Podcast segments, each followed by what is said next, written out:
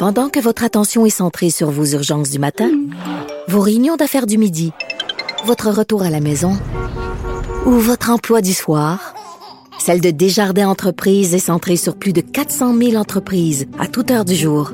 Grâce à notre connaissance des secteurs d'activité et à notre accompagnement spécialisé, nous aidons les entrepreneurs à relever chaque défi pour qu'ils puissent rester centrés sur ce qui compte, le développement de leur entreprise. Écrivaine, Blogueuse. scénariste et animatrice. Geneviève Peterson. La Wonder Woman de Cube Radio. Alors, vous l'avez vu, vous avez sûrement entendu parler de son périple, euh, le comédien, conférencier, auteur, feuille de route tellement garnie, quelqu'un que j'adore, oh my God, Patrice Cocro, là, qui euh, entrepris, là, il y a quelques semaines de ça, au début de l'été, là, une grande, grande marche là, euh, pour sensibiliser la population aux troubles anxieux, une grande marche à travers le Québec. Euh, il a multiplié les, les rencontres pardon, le long de la route 132. Il est parti de Longueuil euh, vers la mi-juillet à peu près. Et tranquillement comme ça, il vient à terme. Donc, il finit euh, son périple. Il va bientôt euh, revenir vers nous, revenir vers la lumière. Et là, on est chanceux. Il prend quand même le temps, là, à travers tout ça, de nous parler un peu pour nous raconter, faire un peu le bilan, j'oserais dire, là, de son expérience. Donc, il devrait être à Rimouski sous peu. C'est quand même un, périple de 570 kilomètres de Longueuil à Rimouski. Je l'aurais jamais fait personnellement. Alors, big respect. On l'a avec nous. Il est au téléphone. Patrice Cocro, bonjour. Oui, bonjour. Ça va bien? Très, très bien. Oui, comment vous sentez-vous? Il vous reste combien de temps à faire? Vous terminez dans, combien de jours selon vous? C'est fait? vous êtes arrivé? Ben là, félicitations. Mon Dieu, y avait-tu une ben, ligne? oh my God! Je, suis arrivé à peu près à 10h15 euh, à l'hôtel de, ville de Rimouski. Wow, OK. Une dernière portion, oui, de, de 6 km euh, qui a été fait aujourd'hui. Alors, euh, c'est fait, c'est accompli. Ben, félicitations. Merci. Mais comment vous sentez-vous? Ah, mon Dieu heureux, comblé, nourri, euh, porté par cette expérience incroyable parce que euh, je, je, dois dire que les six semaines qu'ont duré cette expérience sont euh, de façon, comment dire, totale.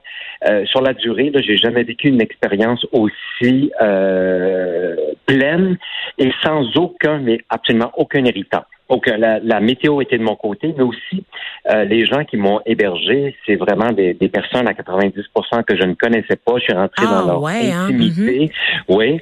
Et puis, j'ai récolté des témoignages visuels et sonores en lien avec les troubles anxieux parce que c'était le but de ma démarche.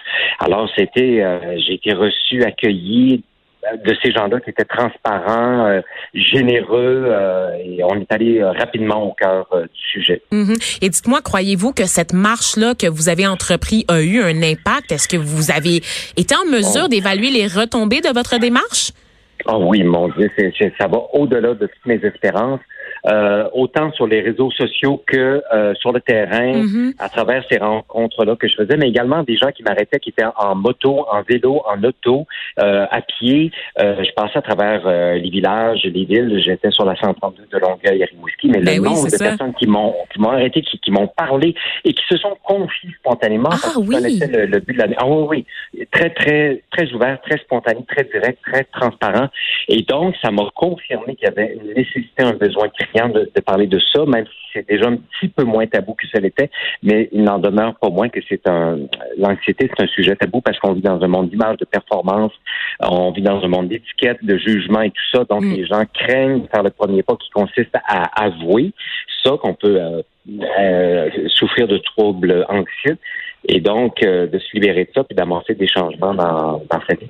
Mais je le disais justement en début d'émission, quand il est question de santé mentale, il y a des causes plus sexy, par exemple, le, et là je, je dis je dis ça vraiment d'un point de vue d'intérêt de mobilisation du public, par exemple le suicide, la dépression, tranquillement, les troubles anxieux. Euh, les gens ont encore l'impression que c'est juste une question de savoir euh, se gérer. Hein? Gère-toi, t'es stressé, décroche un peu, prends quelques jours de vacances, ça va aller. Les gens ne sont pas nécessairement conscients que c'est beaucoup plus complexe que ça. Et moi, je suis curieuse de savoir ce que vous avez entendu justement en parlant à ces gens-là, les gens qui se sont confiés à vous. Qu'est-ce qu'ils vous disaient? J'imagine que c'était des gens de, qui provenaient de partout, c'est-à-dire des gens qui ont, qui ont des profils différents. Qu'est-ce que vous avez pu constater?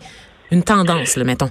Euh, je dirais qu'à la base, ben, premièrement, oui, ça touche tout le monde, peu importe le revenu, le sexe, euh, les croyances et tout ça. Ça, c'est clair. Mhm. À la base, ce que j'ai constaté, c'est que nous sommes tous reliés à la base, c'est-à-dire que tout être humain a les mêmes besoins fondamentaux. On veut tous être aimés, être validés, se sentir utile. On a tous un ego, une histoire de famille, une mémoire, des trucs qu'on trimballe avec soi. Et ça, ça nous relie tous. Par ailleurs, on est la plupart des gens, à cause du fonctionnement de notre société qui est polarisée, ben, on est chacun dans nos petites boîtes, on est cloisonné, on est séparés. Euh, cette crainte de ne pas être dans le coup, de, de, de, vieillir, de la mort et tout ça, ça, ça tout ça participe souvent d'une obsession de résultats, d'être dans le coup, d'être jeune, d'être euh, que tout est beau et le fun, mais ça c'est du vernis. On sait très bien que la réalité, euh, au-delà de la page couverture du livre, parce que je, je fais souvent le parallèle avec un livre, c'est-à-dire ouais, tout okay. être humain, mm -hmm. tout être humain est un livre dont on ne voit que la couverture, mais derrière ça, il y a plein de chapitres, il y a plein d'histoires, et c'est ce que j'ai pu constater sur le terrain. Donc, il y a beaucoup, beaucoup de gens qui souffrent de troubles à, à, ça se manifeste de toutes sortes de façons. À, à coup, il y, a, il y a une chute, une, un effondrement, une fatigue, un épuisement, une, une incapacité de, de, continuer à fonctionner. Donc, des remises en question que ça implique, une séparation, un déménagement, un changement d'orientation professionnelle, peu importe. Mais, mais donc, c'est un signal. L'anxiété, pour moi, c'est un signal que quelque chose ne va pas. -hmm. Et c'est surtout le signal que la nature d'une personne n'est pas en équation avec son conditionnement ou le conditionnement est à, va à l'encontre de la nature d'une personne. Donc, c'est comme le signal de, de, faire le point, d'arrêter, puis de se dire, OK, qu'est-ce qui me pèse et qu'est-ce qui me porte? En, en, en quoi est-ce que je suis en équation ou en accord avec ma nature véritable ou au contraire, est-ce que je, je, nie mon élan initial et profond? Mm. Et ça, c'est des choses dont on devrait parler même dans les écoles et même en milieu de travail, ben oui. dans la famille. Ça, mm -hmm. c'est extrêmement tabou. Mm -hmm. Et mon Dieu, vous êtes comédien, euh, conférencier, auteur, j'ajouterais philosophe à votre longue feuille de route. J'aimerais bien, vous oui. avez parlé d'histoire et j'aimerais bien qu'on revienne sur la vôtre, étant donné qu'il y a oui. certaines personnes qui ne connaissent pas la genèse, là, ce qui a entraîné ce projet-là. Comment vous, vous avez découvert que vous étiez, que vous souffriez de troubles anxieux? Euh, en 1983, j'étais seul chez moi, j'avais fumé euh, un joint et euh, j'avais déjà. C'était pas légal. oui, non, non, j'étais pas légal. Et puis euh, j'étais seul chez moi et puis tout à coup, j'ai senti qu'une catastrophe allait se produire et j'écoutais de la musique et tout à coup, j'ai eu l'impression que les écouteurs me rentraient dans le crâne, que le plancher s'ouvrait sous mes pieds, palpitations, sueur froide et déconstruction de la réalité. Tous mes repères initiaux se sont effondrés et volatilisés. Et là, c'est comme si tout devenait étrange, devenait étranger à la réalité. Donc, c'était vraiment une psychose. Et euh, bon, j'ai passé le week-end à essayer de retomber sur mes pattes. Je commençais mon cours à l'école de théâtre. Et là, j'ai mis ça sur le compte de la drogue en disant, bon, plus jamais. Oh ouais, vous pensiez que vous aviez battrippé, ouais. Exactement. Mais le lundi matin, au cours de chant, à jeun, ça s'est reproduit. Et là, j'ai compris qu'il fallait que je me reconstruise et que je, je, je, je, je récupère et que je, comment dire, que, que je fasse face à la musique. Et c'était extrêmement long, c'était chaotique comme parcours de guérison euh, pour retrouver l'équilibre et tout ça, c'était euh, en dents de tout ça. Je suis allé beaucoup dans les extrêmes pour retrouver le centre, l'équilibre, donc euh, chuter, se relever, expérimenter. En fait, j'ai toujours considéré ma vie comme comme un laboratoire dont j'étais à la fois l'expérimentateur le, et l'observateur.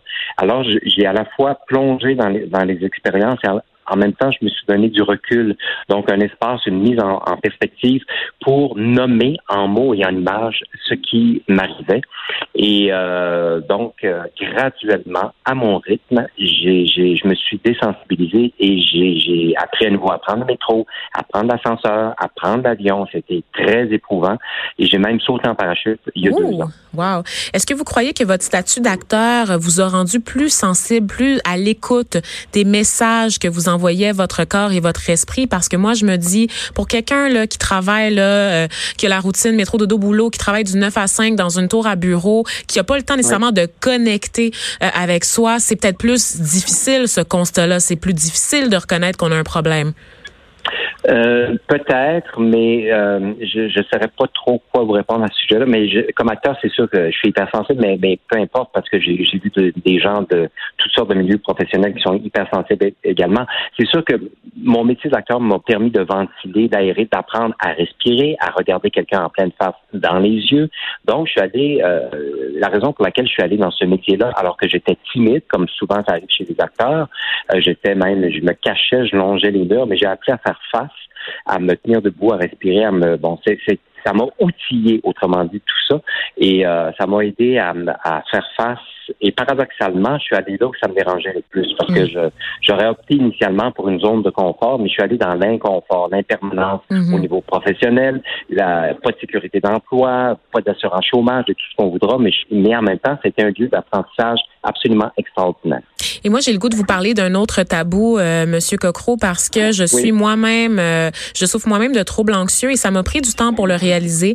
Euh, pendant un temps, il y a quelques années, là, je vais vous raconter euh, l'histoire de ma vie. Vous avez le temps, vous avez fini, vous avez fini de marcher. Ben je, il y a, y a l'année dernière, j'ai commencé à avoir des espèces d'attaques euh, où est-ce que, comme vous, ce que vous avez décrit tout à l'heure, où est-ce que j'arrêtais de respirer, j'avais l'impression que j'allais m'évanouir puis que j'étais en train de m'étouffer de l'intérieur, comme si j'avais le tétanos puis que personne se rendait compte autour de moi que j'étais littéralement en train de mourir sur place, mm-hmm. étouffée dans mon propre corps. Je me levais, j'étais étourdie, j'avais peur, j'avais des sueurs froides, j'avais même un côté, le côté droit de mon corps était paralysé, j'avais les lèvres paralysées et j'avais peur. Je me disais, oh my God, je suis en train de faire des ACV à répétition, puis personne s'en rend compte. Je suis allée à l'hôpital, j'ai passé une batterie de tests, j'ai fait des radiographies, des prises de sang, des tests mm-hmm. nerveux aussi pendant un temps. Les médecins ont cru que j'avais peut-être, euh, je suis en train de développer la maladie de Parkinson ben, à cause des symptômes que je décrivais. Et finalement, on s'est mm-hmm. rendu compte que c'était des attaques de panique que je faisais. Et euh, mm-hmm. moi, ce qui m'a aidé, au-delà le fait d'en parler, c'est la médication. Et ça, c'est un tabou aussi.